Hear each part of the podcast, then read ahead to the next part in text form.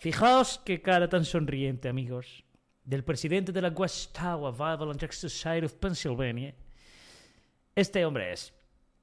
¿Qué es. Y este hombre tan contento, tan feliz, te va a decir, ¿Has estado en alguna situación en la que te hayas sentido muy angustiado, vulnerable, incluso con miedo? no. ¿En la que necesitaste que tus amigos más cercanos te apoyaran, te fortalecieran y te animaran?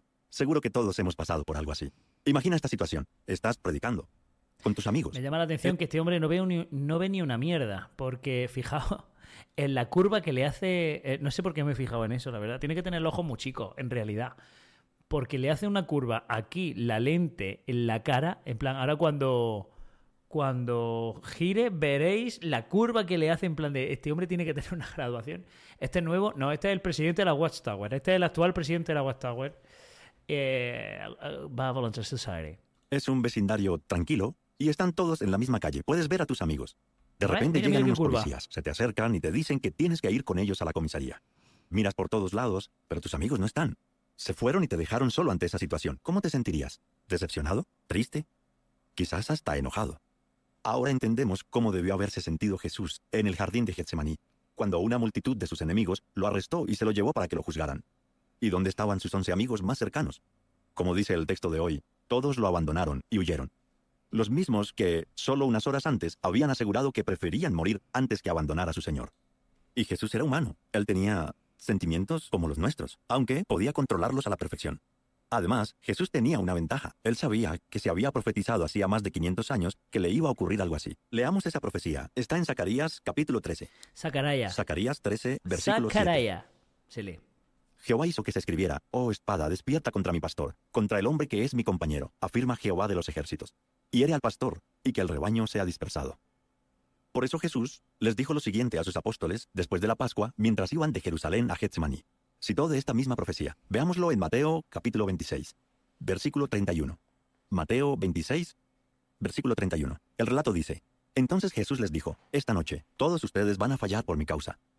Porque está escrito, heriré al pastor y las ovejas del rebaño Por una letra no se formó la mayor fiesta de la historia. Por una letra. Voy a volver a ponerlo porque Jesús podía haber hecho la mayor fiesta de la historia y por una letra. Entonces Jesús les dijo, Esta noche, todos ustedes van a fallar por mi causa. Porque está escrito, heriré al pastor y las ovejas del rebaño serán dispersadas. ¿En qué estarían pensando los apóstoles cuando decidieron escapar en la oscuridad de la noche? Pensaron, bueno, el Señor dijo que esto iba a pasar, así que estamos cumpliendo con nuestro deber. Seguro que no. Lo más lógico es concluir que ellos tenían tanto miedo que lo único que les preocupaba era huir y ponerse a salvo. Sea lo que sea que pensaran en aquel momento los apóstoles, no estuvieron a la altura de lo que dice el proverbio. El verdadero amigo ama en todo momento y es un hermano en tiempos de angustia. Proverbios 17:17. ¿Nos viene a la mente algún principio bíblico que nos ayude a ser ese hermano o hermana que acude en tiempos de angustia a ayudar a un amigo que se siente angustiado, No. vulnerable o tiene miedo? Pues dos años antes de aquel incidente traumático en Getsemaní, Jesús había enseñado una regla. Si seguimos esa regla, nunca abandonaremos a un amigo que necesite nuestro apoyo. La dijo en el Sermón del Monte, y la mencionan los dos evangelios que hablan sobre ese sermón. Vamos a leerla en Mateo, Mateo capítulo 7, versículo 12. Mateo 7, 12. Dice, Por eso, hagan por los demás todo lo que les gustaría que hicieran por ustedes. Lucas la escribió así. Está Traten bien, a los está bien, está bien que Jesús dijera, traten a los demás como le gustaría que los trataran a ustedes. Luego Pablo dijo que había que expulsar y desgregar a la ge- a gente. ¿A quién le hacen caso los testigos? ¿A Jesús o a Pablo? Pues en este caso, a Pablo. Prevalece lo que dice Pablo, en plan de estos son malos, esto, esto, esto y esto. Y a lo que dijo Jesús que la traten a ustedes, a los demás, como les gustaría que. Los testigos de Jehová, por ejemplo, me imagino que, creen que a ellos les gustaría que los trataran eh, como una mierda. No hablarle. A mí no me gustaría que mi padre me hablara, por lo tanto, yo no le voy a hablar. O sea, eh, están siendo últimamente bastante cuestionados alrededor del mundo, precisamente por sus prácticas ostracistas e ilegales con respecto a la expulsión, porque es que es una, una barrabasada. Y ahora tiene el cuajo, este hombre, el presidente, de decirte, no, no, tratad a los demás como os gustaría. Nosotros eh, tenemos que seguir el ejemplo de Jesús, coño, pues no expulsáis a nadie, hostia. O expulsarlo, pero seguid tratándolo como una persona. Que es que tratáis mejor a una rata, a una rata o a un perro que a tu propio familiar. Joder. Además, como les gustaría que los trataran a ustedes. Su doctrina es paulista, no cristiana. Efectivamente, opino igual. Es verdaderamente una regla de oro para la vida diaria. Y tal como el oro puro no pierde brillo, la regla de oro nunca ha perdido su valor. Probablemente es la regla más famosa que se haya dicho nunca, pero es una de las que se olvida con más facilidad. ¿Cómo la seguimos? Básicamente dando dos pasos. El primero, pensemos. Si yo estuviera en el lugar de la otra persona, ¿cómo me sentiría? ¿Qué necesitaría? ¿Qué desearía? Y segundo, actuemos, hagamos algo bueno y compasivo por esa persona. Todo empieza esforzándonos por entender los sentimientos de los demás. Jesús nos puso a todos un excelente ejemplo porque en muchas ocasiones y en diferentes es consejos vendo que para mí no tengo. No, todos tenemos que ponernos en la posición de los demás. Pues el que se queja de vuestro trato de tracista es un resentido, un amargado. Hay que ver qué harías, qué harías porque te mereces que te tratemos así. Joder, esto es algo que entiendo que a la gente se le salte, le salte la, el chi de, joder, pero ¿qué me estás contando, macho? Si es que... Mm, me estáis tratando, me siento muy estafado por vosotros, me siento muy desplazado, a mí no me gusta que me tratéis así. Bueno, pues la regla de oro es eh, fundamental. Y no ha cambiado, ¿eh? Pero Pablo manda más que Jesús para los testigos de Jehová. Hola, Samuel, querido. En circunstancias, supo ponerse en el lugar de quienes sufrían por una razón u otra. En primer lugar, mostró empatía, sintió el dolor de ellos en su corazón. En segundo lugar, quiso ser compasivo, tomó la iniciativa y ayudó a la gente, se esforzó e hizo cosas por los que estaban sufriendo. Veamos dos ejemplos. El primero está en Marcos capítulo 1 y muestra que Jesús quería aliviar el dolor de la gente. El relato dice que un hombre que estaba lleno de lepra se le acercó qué a Jesús. Qué buen comentario ha puesto Andrés. Dice, los médicos le ponen sangre a todo. Hacen lo que le gustaría que hiciesen con ellos. Los testigos los demandan por miles de dólares. Es que es... Eh, eh,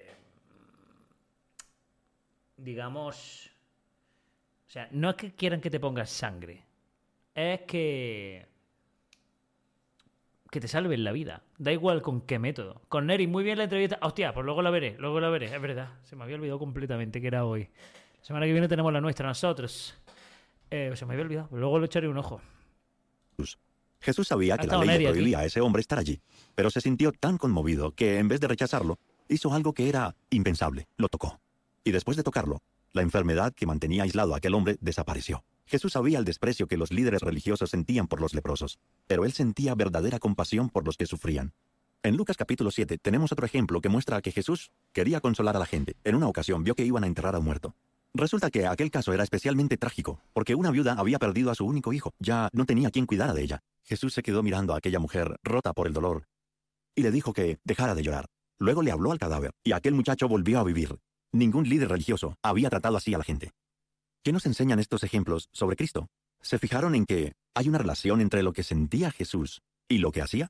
Él no podía ver sufrir a los demás y no sentir lástima, y no podía sentir lástima y no hacer nada al respecto.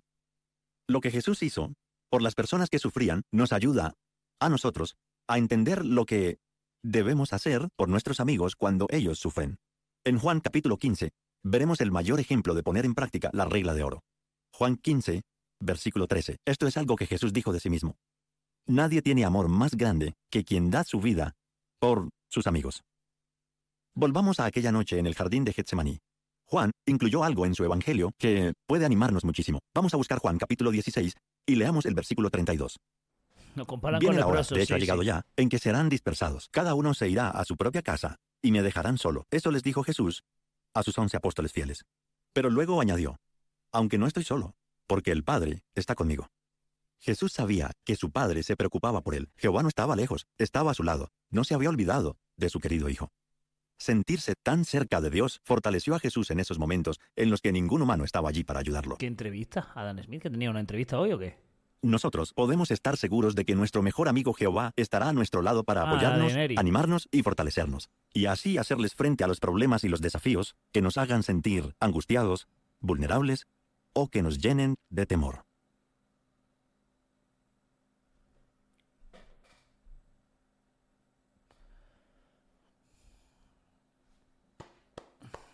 Bien.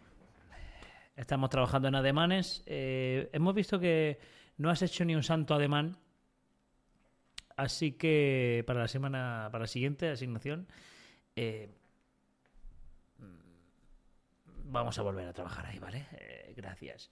Bueno, pues aplicaros un poquito el cuento si, si sois tan amables. Tanto que decís que, que la regla de oro siempre tiene que aplicar y siempre tenemos que hacer lo que quisiera que nos hicieran. Aplicaros en cuento un poquito chatos.